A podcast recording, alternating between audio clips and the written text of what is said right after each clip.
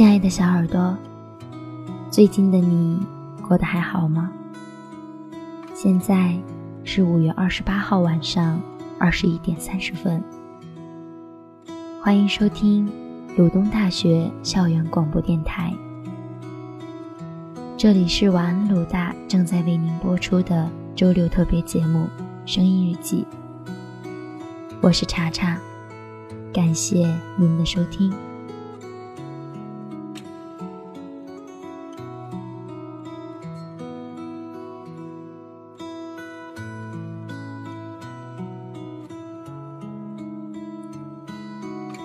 这个周三，杨绛先生去世了，心中感慨，也不由得缅怀，借一篇文章寄托哀思之情。民国时期出过很多著名伉俪，钱钟书和杨绛是其中的一对儿，他们的故事。没有梁思成和林徽因、徐志摩和陆小曼那么错综复杂，也不像胡适和江冬秀、鲁迅和朱安那样包办婚姻。他们是很多人眼中理想的爱情，他们是幸运的。茫茫人海中，没有早一步，也没有晚一步。在彼此最美好的年华相遇，他说：“她是最贤的妻，最才的女。”他说：“遇到他之前没想过结婚，娶她之后，从未后悔。”他说：“他亦然。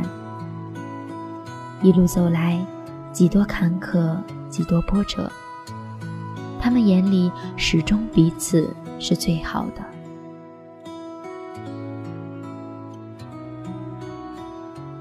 初相逢，原来你也在这里。那一天，春风十里，吹得正好。清华园里，一袭青布大褂、戴老师眼镜的钱钟书，遇到了清秀可人、娇俏玲珑的杨绛。春风玉露一相逢，便胜却人间无数。那一面。两个人彼此都很难忘。钱钟书写信约杨绛再次见面。我没有订婚。一向清高孤傲的清华才子如是说。我也没有男朋友。彼时杨绛才貌双全，追求者众，被同学戏称为七十二煞。这次见面让两人的感情飞速升温。钱钟书有诗云：“结言空光忆当初，蔷薇新瓣尽醍醐。不知免洗儿时面，曾取红花和雪无。”那天的杨绛面若蔷薇，娇羞清新，很是美好。从此，两个人开始书信往来，甚至到了一天一封的热烈程度。对于文学同样的热爱，性格上互相的吸引，使得两个人越走越近。他和他心中只有彼此，再无他人。他们的相遇是月老早就牵好的红线。原来两人同是无锡人，都出自书香门第。小时候的杨绛还跟着母亲去过钱家呢。只是那时候两人未能相见，不曾想十几年后会在清华园相逢，并且爱上彼此。注定相遇的人，无论错失多少光阴，总都会相遇的。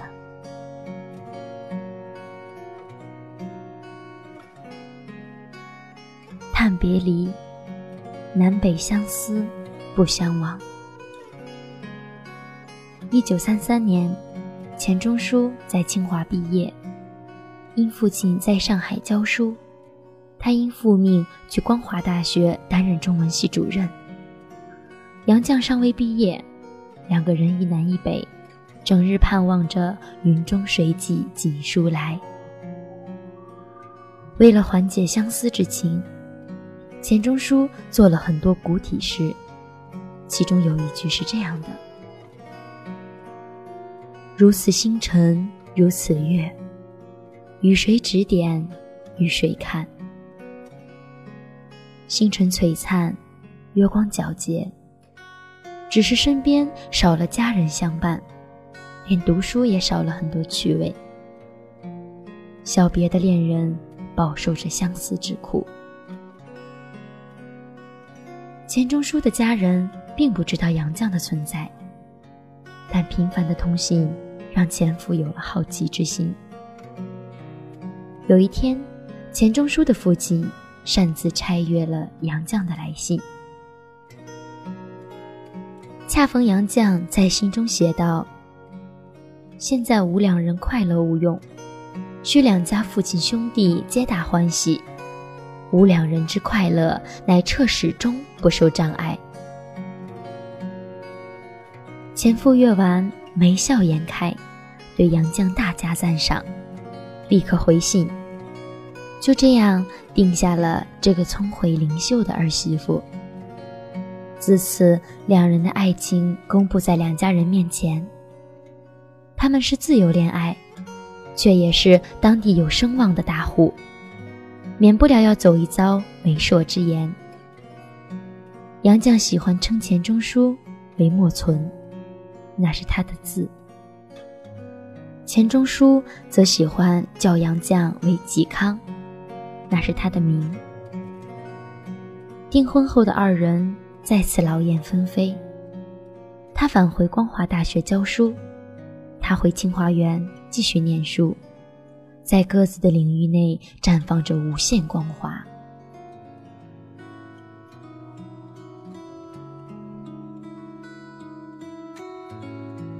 燕双飞，远渡英法求学问。订婚一年后。钱钟书参加了教育部公费留学资格考试。当时英国文学只有一个名额，听说钱钟书要考，许多人吓得直接放弃了。不知道这个段子的真假，但却被许多人当作笑谈流传了下来。毫无悬念，钱钟书顺利拿取庚子赔款奖学金，将赴牛津求学。闻此消息，杨绛自是极为高兴。牛津是追求文学人眼中的天堂，那里出了许多大家，翁莎、狄更斯等等，一个个名字都如雷贯耳。几年前，杨绛由母校校长帮着申请到了美国威尔斯利女子学院的奖学金，但是却要自付生活费。他心疼父亲负担重，放弃了出国。时至冬雨，收之桑榆。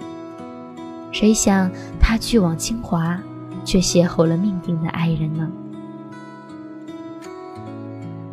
这次钱钟书让他一同前往，他也不放心那个连蝴蝶结都不会打的他。但他还有一门大课没有考试。同老师商量后，以论文形式代替考试提前毕业。来不及跟父母提前打招呼，他就回到了家中。父母见到他很是开心，两个人的婚事也提上了议程。同年七月，他们完婚。婚礼是每个人一生中最为难忘的。对千阳二人来说也不例外，而且他们的两场婚礼，娘家是西式的，钱家是中式的，既享受了西式的浪漫，也享受了中式的古典。婚礼是繁琐而劳累的，相爱的两人却言笑晏晏，眼神都要滴出蜜来了。世间最美好的事情，莫过于结婚了，新郎是你，新娘恰巧是我。你看，上天是多么的眷顾他们。一个月后，两个人从上海出发，乘船去往英伦。海一眼望不到头，风烈烈地吹着。两个追求梦想的青年男女，第一次远离家乡，去向那不可知的国度，内心难免有些凄凄然。还好他们是两个人，还可以相互慰藉，相互依靠。别看钱大才子，学贯中西，通古博今，可是，在生活上，尚处于幼稚园阶段。鞋子经常穿反，不会系鞋带儿，不会拿筷子。这不，刚到牛津的第一天，钱钟书就在下公交的时候摔了一跤，直接磕掉了半颗门牙。他带着满嘴的血和半颗断牙，回到了在伦敦的居所。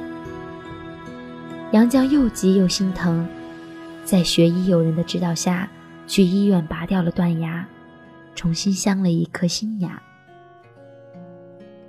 可能女人总是有母性的光辉吧。即使杨绛自小也是娇生惯养长大的，可她依然把钱钟书照顾得无微不至。牛津的日子是他们一生中难得的美好时光。经济不宽裕，精神却很享受。两人自由而惬意地遨游在文学殿堂里，他的课程排得满满的，他则自由穿梭在课堂和图书馆间。牛津的图书馆古老而优雅，杨绛一个人站着一排书桌，边读书边做笔记，笔尖沙沙划过朴素的纸面。窗外的阳光。在他的身上投下淡淡的光晕。如果有天堂，那一定是图书馆的模样。这肯定是杨绛当时心境的写照。不知多年后，是否还会有人记得，有个穿着旗袍的美丽中国女子，曾出现在牛津的课堂旁听。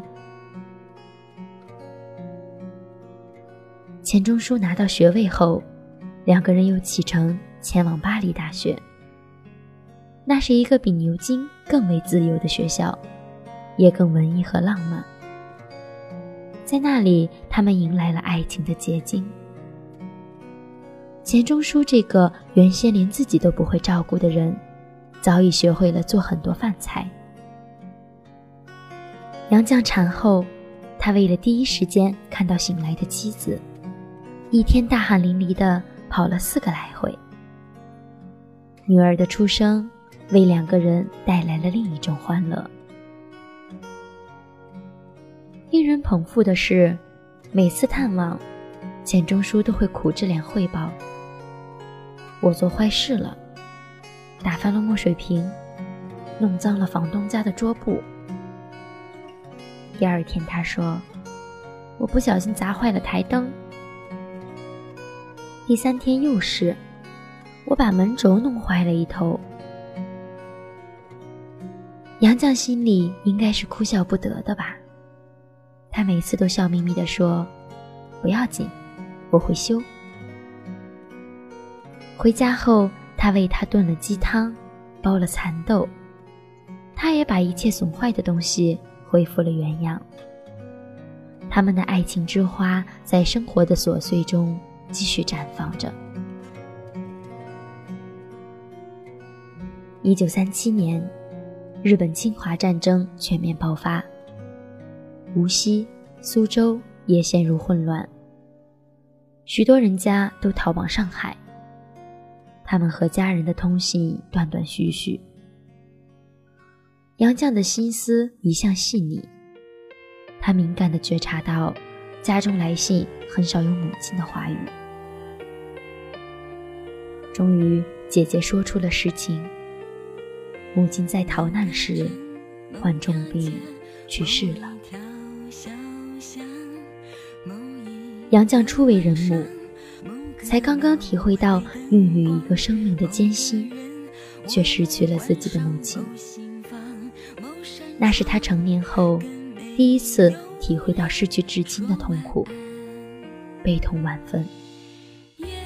钱钟书在一旁细语安慰着，他则放声哭出所有的伤痛。后来，他在《我们仨》中写道：“那时的他还没有意识到，悲苦能任情啼哭，还有爱人百般劝慰，是多么的幸福。”担心着国内的亲人。两个人来不及完成学业，四处托人买到了船票。来时二等舱，归时三等舱，条件简陋了许多。由于匆忙，没有置备奶制品，千元从胖胖的小人儿变得瘦弱。作为母亲的杨绛十分自责。几经辗转。一家三口人回到了风雨飘摇的祖国，可迎接他们的却是又一次分离。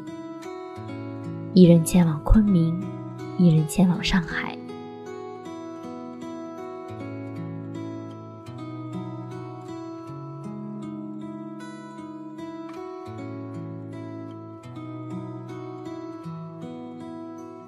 哀世事，相濡以沫，共白头。杨绛带着女儿圆圆，跟着老父寄居在亲戚家。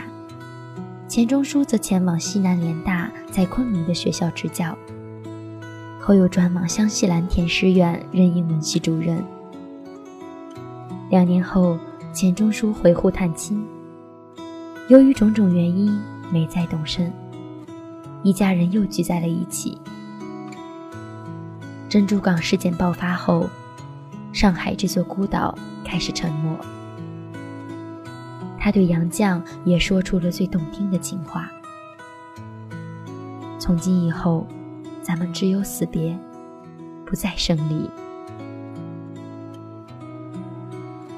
那应该是他们人生中第一个生活困顿的阶段。钱钟书在教会大学教课，杨绛在一所小学教课。同时写着剧本，称心如意，都只是为了每个月的柴和米。他们从未向生活低头。上海物资匮乏，米、面、油、煤什么都缺。有一次，他们买到了三百斤的煤粉，暗自高兴了很久，因为煤粉纯度高，抵得上四五百斤煤球。生活上的困难不怕，精神上却要时时担心。杨绛工作要坐电车跨过苏州河桥，每次日本兵上车，全车人都要起立。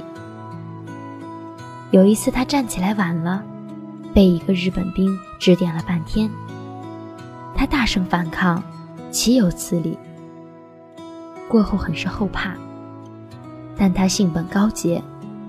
从此宁愿绕道，也不愿再向日本人低头。被困上海的日子，一部伟大的著作应运而生，就是后来的《围城》。婚姻是一座围城，城外的人想进去，城里的人想出来。多么精妙的比喻！钱钟书每天写着，杨绛每天读着。读到忍俊不禁处，二人常常对视一笑，也不说破，十足的默契。他写不下去的时候，他就在旁鼓励。为了让他认真写作，为了节省开支，保姆回乡后，他也没有再聘。一个大家闺秀，劈柴、烧煤、煮饭。洗衣，什么活都自己做。钱钟书在后来说：“她是一个集妻子、情人、朋友于一身的女子，多么幸运，她拥有了他；多么幸运，他也拥有着她。”抗战胜利后，一家人没有出国或是去往香港，他们始终热爱着脚下的这片土地。解放后，两个人双双前往清华工作。可是生活的磨难却不会就此停止。先是接连的思想改造活动，后又是文革的动荡。夫妻二人先后被下放五期干校，身体上、精神上都饱受折磨。杨绛在第一次下乡《干校六记》中。用轻松并略带调侃的文字记录了那段经历。文中没有哀怨，没有诉苦，却让人体会到个人命运在变幻时局前的渺小和无奈。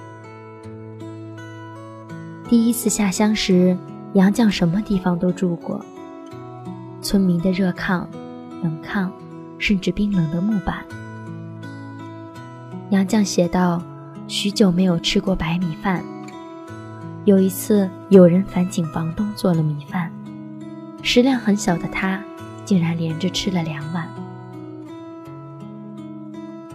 然而，他与钱钟书却从未断过书信。他说那是他给他写过最好的情书，他却不敢保留。当一封封信在火光中化为灰烬。他大概是伤心的吧，却安慰自己，早已把信都记在了心里。本来也就只是他写给他一个人读的。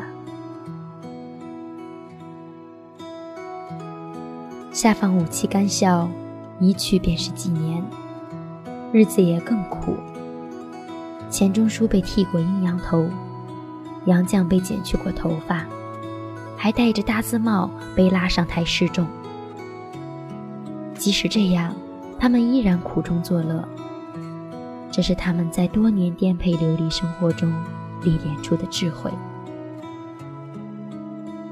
回京后，一家三口终于团圆。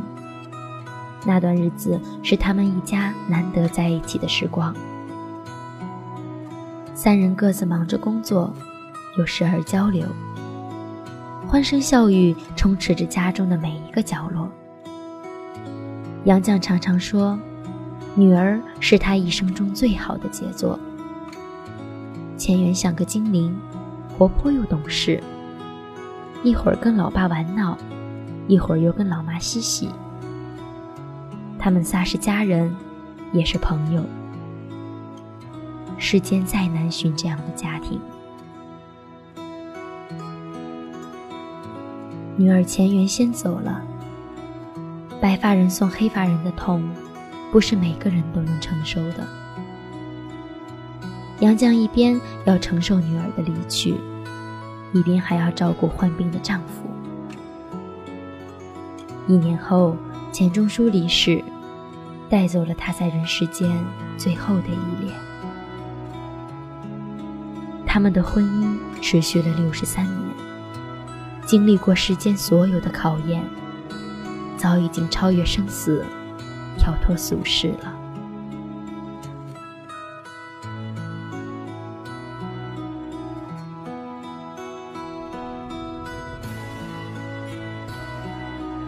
忆往昔，他一个人想念他们仨。女儿走了，丈夫也走了。带走了他人世间最后的依恋。杨绛是悲伤的，也是疲倦的，一切如梦幻泡影般消散了。他曾盼望着化作一块望夫石，守望着逝去的爱人。三里河的寓所，物如昨，人却非。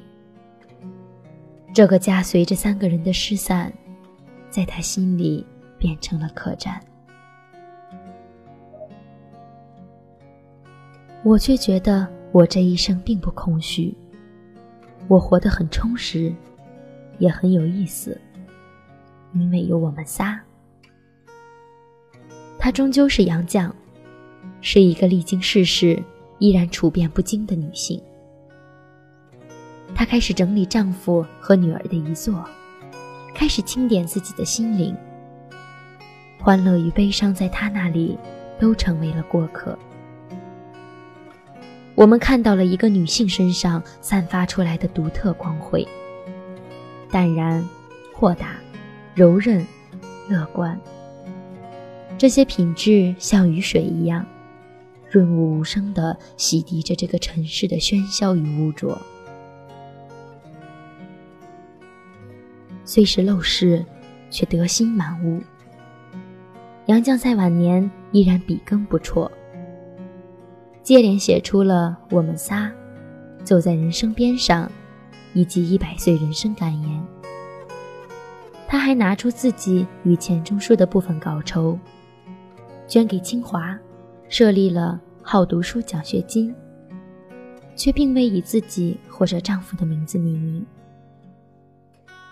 她的文字如同她的为人一样，处处透露着智慧、豁达以及淡泊，让人读来醍醐灌顶，并带领我们窥探人生的种种真相。就好比这一句。我们曾渴望命运的波澜，到最后才发现，人生最曼妙的风景，竟是内心的淡定与从容。我们曾如此期盼外界的认可，到最后才知道，世界是我们的，与他人毫无关系。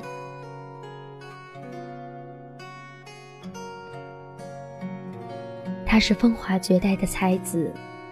她是细腻有趣的才女，她下笔诙谐幽默，洞察世事；她下笔平淡如水，朴实无华。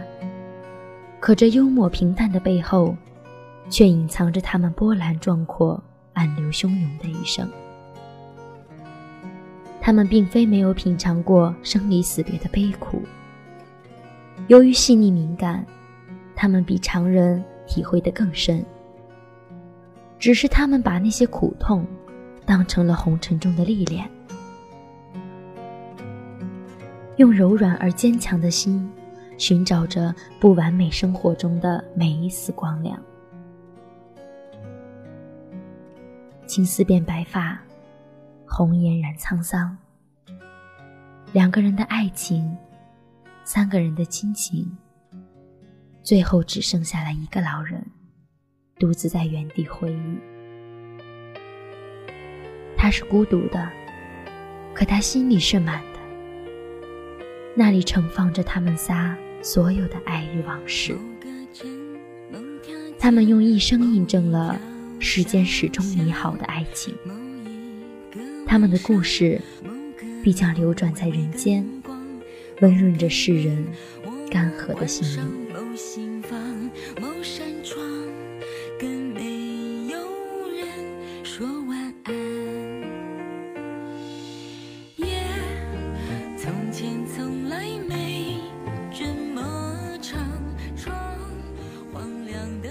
今天的节目到这里就结束了，感谢大家的收听与陪伴，下周六晚不见不散，小耳朵们晚安，